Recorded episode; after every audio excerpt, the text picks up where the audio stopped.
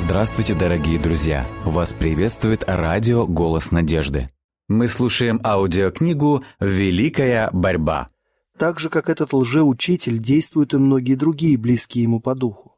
Из Священного Писания берут несколько слов и вырывают их из контекста, тогда как взятый в целом текст как раз противоречит приписываемому ему толкованию, и такие ни с чем не связанные отрывки искажают и используют для того, чтобы подтвердить доктрину, не имеющую никакого основания в Слове Божьем. Свидетельство, которым пытаются доказать, что пьяный Амнон находится в раю, всего лишь вывод, сделанный человеком, прямо противоречащий определенному и безусловному утверждению Библии о том, что пьяницы Царства Божьего не наследуют. Вот таким путем все скептики, сомневающиеся, неверующие превращают истину в ложь. И многие, очень многие обмануты подобными умствованиями и спят, убаюканные рассуждениями о том, что им ничто не угрожает. Если бы действительно все люди сразу же после смерти оказывались на небе, тогда мы желали бы смерти больше, нежели жизни. Многих это заблуждение подвело к решению покончить жизнь самоубийством. Когда мы подавлены скорбью, трудностями, разочарованием, то кажется так соблазнительно легко оборвать нить своей жизни и переселиться в мир вечного счастья.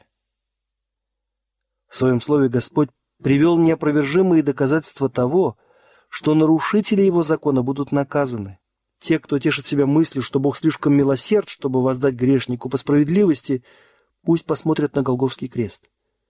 Смерть невинного Сына Божьего свидетельствует о том, что возмездие за грех – смерть, что всякое нарушение закона Божьего должно повлечь за собой справедливое возмездие. Безгрешный Христос стал грешником за нас – он взял на себя вину за беззаконие, и Отец отвратил лицо свое от него. Сердце его не выдержало, и он умер. Это великая жертва была принесена ради того, чтобы грешники были искуплены. Никаким другим способом человек не мог получить освобождение от наказания за грех. И каждая душа, которая отказывается участвовать в примирении, приобретенном такой дорогой ценой, должна будет лично понести на себе вину и наказание за грех. Посмотрим, что еще говорит Библия о безбожниках и нераскаявшихся, которых служитель-универсалист поместил на небе вместе с святыми ангелами. Жаждущему дам даром от источника воды живой. Это обетование относится только тем, кто жаждет, только те, кто действительно чувствует потребность в воде жизни и ищут ее, забывая обо всем остальном, получат ее. Побеждающий наследует все, и буду ему Богом, и он будет мне сыном. Здесь, как мы видим, обозначены условия. Для того, чтобы наследовать все, мы должны бороться с грехом и победить его.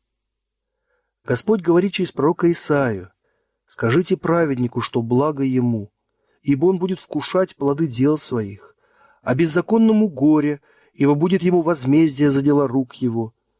Хотя грешник сто раз делает зло, говорит премудрый Соломон, и коснеет в нем, но я знаю, что благо будет боящимся Бога, которые благоговеют пред лицом Его, а нечестивому не будет добра. И Павел свидетельствует, что по упорству твоему нераскаянному сердцу ты сам себе собираешь гнев на день гнева и откровение праведного суда от Бога, который воздаст каждому по делам его, скорбь и теснота всякой душе человека, делающего злое. Никакой блудник или нечистый или любостяжатель, который есть идолослужитель, не имеет наследия в Царстве Христа и Бога. Старайтесь иметь мир со всеми и святость, без которой никто не увидит Господа. Блаженны те, которые соблюдают заповеди Его, чтобы иметь им право на древо жизни и войти в город воротами. А вне псы, чародеи, любодеи, убийцы, идолослужители и всякие любящие и делающие неправду. Бог открыл человеку свой характер, а также и свое отношение к греху. Господь, Господь, Бог человеколюбивый и милосердный, долготерпеливый, многомилостивый и истинный, сохраняющий милость в тысячи родов, прощающий вину и преступление и грех, хранит Господь всех любящих Его, а всех нечестивых истребит, а беззаконники все истребятся, будущность нечестивых погибнет. Господь воспользуется своей властью и силой, чтобы положить конец восстанию. Тем не менее, все карающие суды будут справедливы, вполне отвечая милосердному, долготерпеливому, сострадательному характеру Бога. Господь не принуждает никого, не подавляет ничьей воли. Рабское повиновение не доставляет ему удовольствия. Он желает, чтобы творение его рук любило его, ибо он достоин любви. Он желает, чтобы люди добровольно слушались его, потому что им дана возможность осознать его мудрость, справедливость и доброту. И все, кто имеет правильное представление о нем, будут любить его и льнуть к нему, очарованные его характером. Принципы доброты, милосердия, любви – которым научил нас Спаситель на собственном примере, предельно точно выражают сущность Бога. Христос сказал, что Он ничему другому не учит, как только тому, что воспринял от Отца Своего. Принципы божественного правления находятся в совершенной гармонии с заповедью Спасителя «любите врагов ваших». Бог проявит свою справедливость по отношению к нечестивцам и сделает это ради блага всей Вселенной и ради тех, кого посетят Его суды. Он желал сделать их счастливыми, согласно божественным законам и справедливости. Он окружает их знаками своей любви. Он дарует им знания своего закона и осыпает их милостями. Но они презирают его любовь, издеваются над его законом и милостью, постоянно принимая от него дары, они бесчестят подателя всех благ. Они ненавидят Бога, ибо знают, что Он питает отвращение к их грехам. Господь с долготерпением относится к их упрямству, но в конце концов настанет тот час, когда их участь будет решена. Будет ли он силой перетягивать бунтовщиков на свою сторону? Будет ли он заставлять их выполнять его волю? Те, кто избрал сатану своим вождем и находится в его власти, не готовы предстать перед лицом Бога. На них стоит печать гордости, лжи, разврата и жестокости. И разве могут они попасть на небо и навеки оказаться рядом с теми, кого презирали и ненавидели здесь, на земле? Правда никогда не будет приятна лжецу. Кротость не может ужиться с самоуверенностью и гордостью. Чистота с развратом и бескорыстная любовь с эгоизмом. Какие радости могут ожидать на небе тех, кто всецело поглощен своими земными, своекорыстными интересами? Могут ли те, кто растратил свою жизнь, бунтуя против Бога, внезапно перенестись на небо и созерцать высокое святое совершенство, царящее там, где каждая душа светится радостью, где на каждом лице написана любовь, где Бога и Агнца славит никогда не умолкающая музыка, где от лица сидящего на престоле исходят непрестанные потоки света и покоятся на искупленных. Разве могут те, чьи сердца исполнены ненависти к Богу, к истине святости, быть в общении с этими святыми существами и петь вместе с ними хвалебные гимны? Разве смогли бы они вынести славу Бога и Агнца? Нет и еще раз нет. Им были даны целые годы испытательного срока, чтобы они сформировали свой характер для неба. Но они не приучали себя любить чистоту. Они так и не постигли язык неба, а теперь слишком поздно. Жизнь в восстании против Бога сделала их непригодными для неба. Его чистота, святость и покой стали бы пыткой для них, а слава Божья — пожирающим огнем. Они не выдержали бы всего этого, и у них было бы только одно желание — бежать с этого святого места. Они скорее предпочли бы умереть, лишь бы скрыться от лица того, кто умер ради их искупления. Участь нечестивцев решит их собственный выбор. Они добровольно лишили себя неба, а Бог по-прежнему остается справедливым, милосердным, не допустив их туда, где для них было бы невыносимо. Подобно водам потопа, огонь великого дня явится Божьим приговором беззаконию. Грешники не проявили никакого желания подчиниться божественной власти. Их воля выразилась в возмущении, и когда жизнь окончена, уже невозможно изменить ход мыслей. Слишком поздно для того, чтобы от беззакония обратиться к послушанию, а от ненависти – к любви. Пощадив жизнь Каина убийцы, Бог тем самым показал миру, чему привело бы дозволение грешнику вечно жить и делать то, что ему хочется. Своим влиянием и примером Каин ввел в грех многих своих потомков. И, наконец, земля растлилась пред лицем Божьим, и наполнилась земля злодеяниями. И помышления сердца их были зло во всякое время. Из чувства сострадания к миру Бог уничтожил жителей земли в дни Ноя. Из тех же побуждений он уничтожил и развратных жителей Содома. Под влиянием хитрого искусства обольщения делатели неправды пользуются сочувствием и поддержкой народа, и таким образом постоянно вовлекают в мятеж других. Так было в дни Каина и Ноя, во времена Авраама и Лота, так происходит и в наше время. И из-за сострадания ко всей Вселенной Бог в конце концов навсегда уничтожит тех, кто отвергает его благодать. Ибо возмездие за грех – смерть, а дар Божий – жизнь вечная во Христе Иисусе Господе нашим. В то время как жизнь является наследием праведных, смерть есть удел нечестивых. Моисей сказал Израилю, «Вот я сегодня предложил тебе жизнь и добро, смерть и зло». Смерть, о которой идет здесь речь, не та, которая постигла Адама, ибо все человечество получает возмездие за его беззаконие. Здесь говорится о второй смерти, которая была противопоставлена вечной жизни. Вследствие греха Адама весь человеческий род стал подвластен смерти. Все равным образом сходят в могилу. Но с другой стороны, план спасения предлагает освобождение от могилы. Будет воскресение мертвых, праведных и неправедных. Как в Адаме все умирают, так во Христе все живут. Но между этими двумя группами воскресших проведена граница. Все, находящиеся в гробах, услышат глаз Сына Божьего. И изыдут творившие добро в воскресении жизни, а делавшие зло в воскресении осуждения. Блажен свят, имеющий участие в воскресении первом. Над ним смерть вторая не имеет власти. Но те, кто через раскаяние и веру не получили прощения, должны понести наказание за беззаконие, возмездие за грех. Они понесут разные наказания по продолжительности и тяжести в соответствии с своими поступками, и затем их постигнет вторая смерть. Так как, согласно своим принципам справедливости и милосердия, Бог не может спасти грешника в его грехах. Он лишает его жизни – право на которое тот сам утратил, и доказал своими делами, что недостоин ее. Вдохновенный писатель говорит «еще немного, и не станет нечестивого. Посмотришь на его место, и нет его.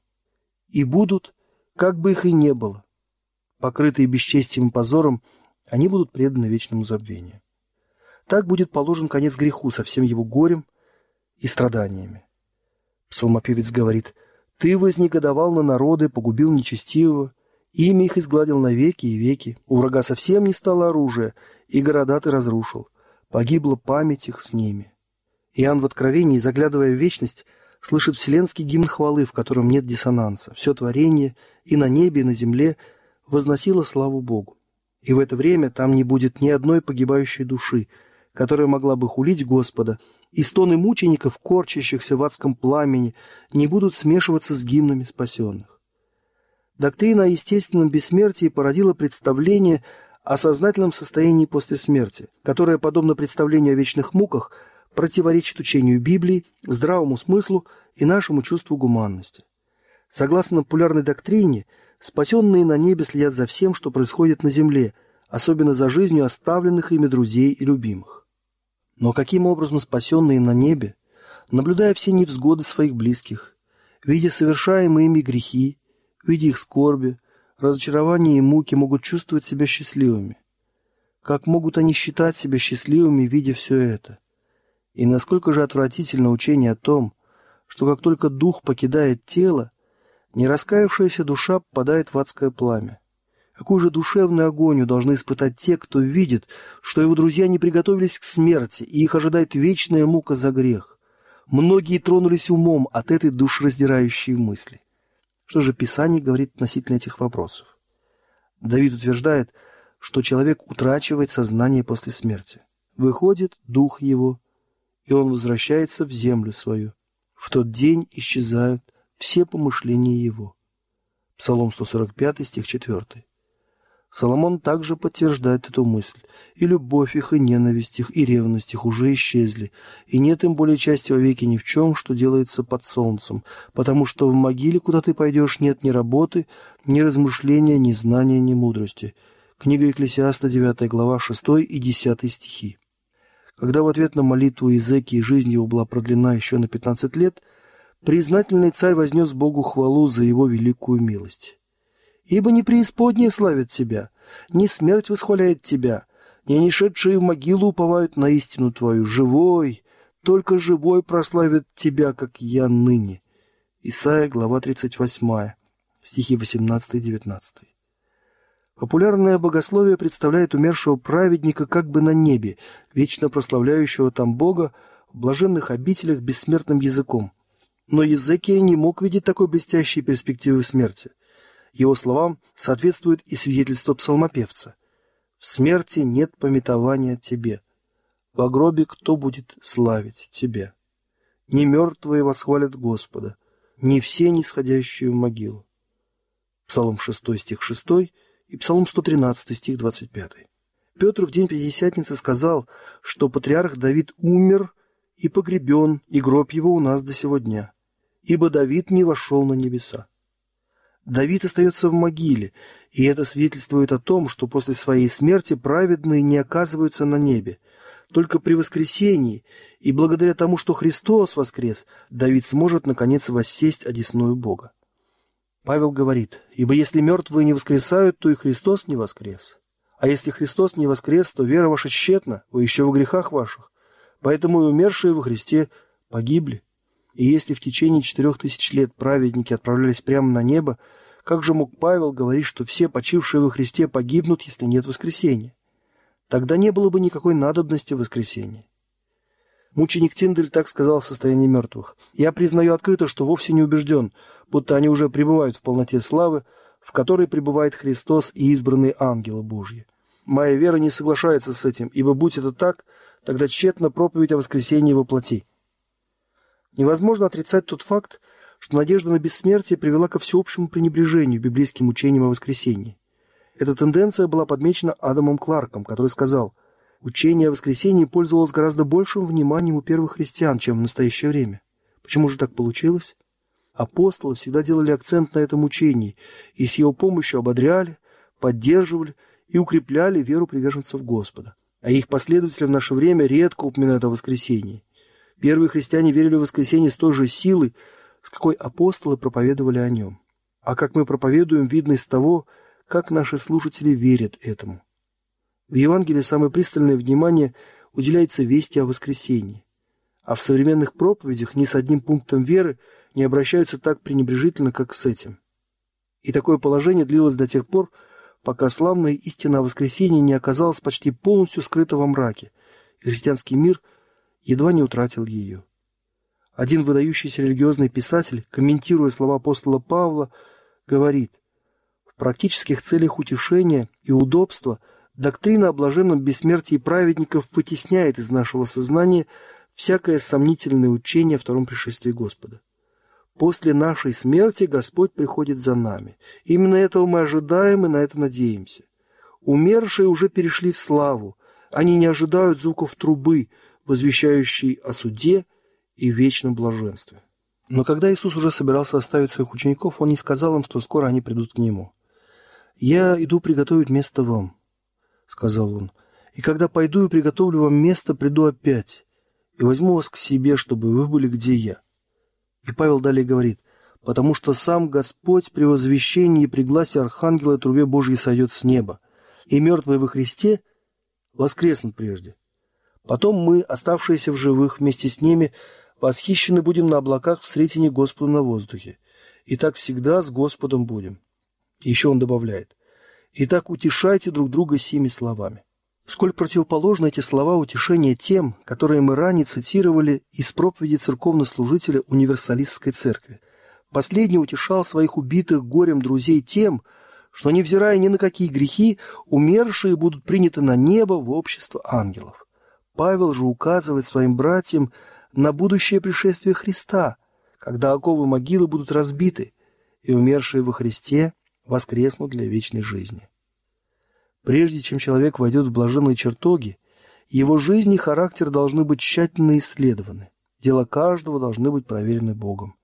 Все будут судимы в соответствии с записями в книгах и получат награду по своим делам. Этот суд будет происходить не после смерти, Обратите внимание на слова апостола Павла, ибо он назначил день, в который будет праведно судить Вселенную посредством предопределенного им мужа, подав удостоверение всем, воскресив его из мертвых. Здесь апостол прямо говорит об определенном времени, тогда еще будущем, назначенном для суда над миром. Иуда также ссылается на это время. И ангелов, не сохранивших своего достоинства, но оставивших свое жилище, соблюдает в вечных узах под мраком на суд великого дня – и далее он цитирует слова Еноха. «Сей идет Господь со тьмами святых ангелов своих, сотворит суд над всеми. И увидел я мертвых, малых и великих, стоящих пред Богом, и книги раскрыты были, и судимы были мертвые по написанному в книгах, сообразно с делами своими». Но если одни мертвые уже радуются на небе, а другие мучаются в аду, зачем тогда нужен будущий суд? Учение Слова Божьего относительно этих важных вопросов четко и ясно, и даже самые простые люди могут разобраться в нем.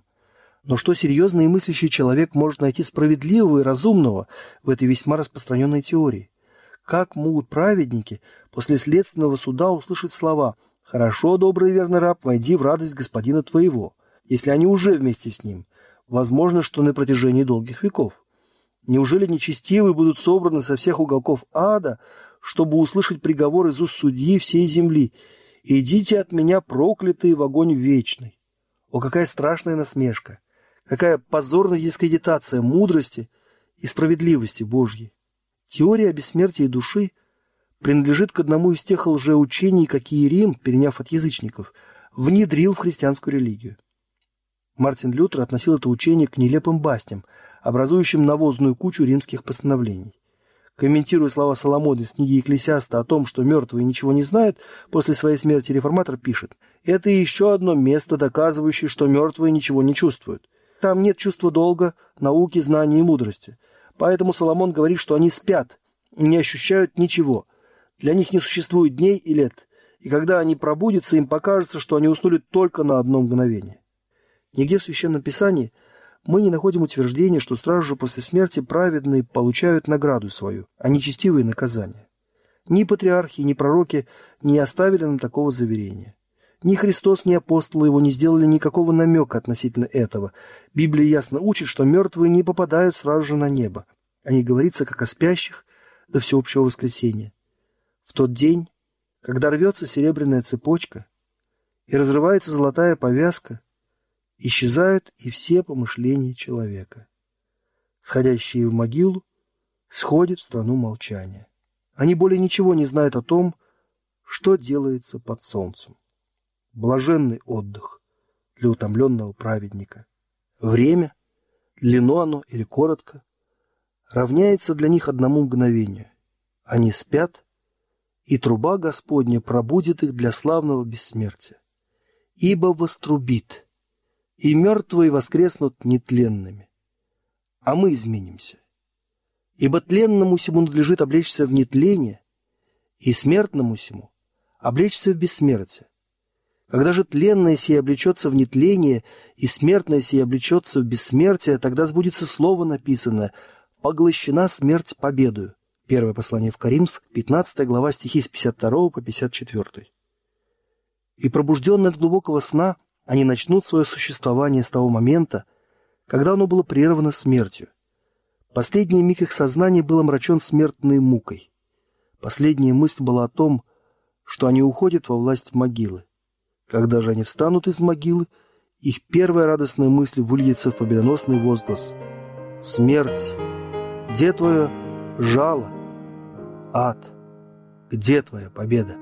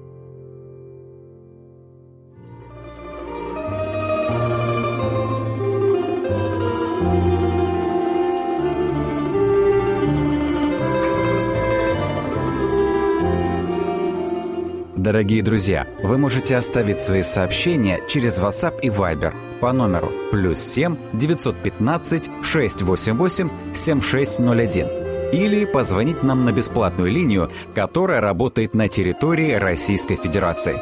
Номер 8 800 100 ровно 1844.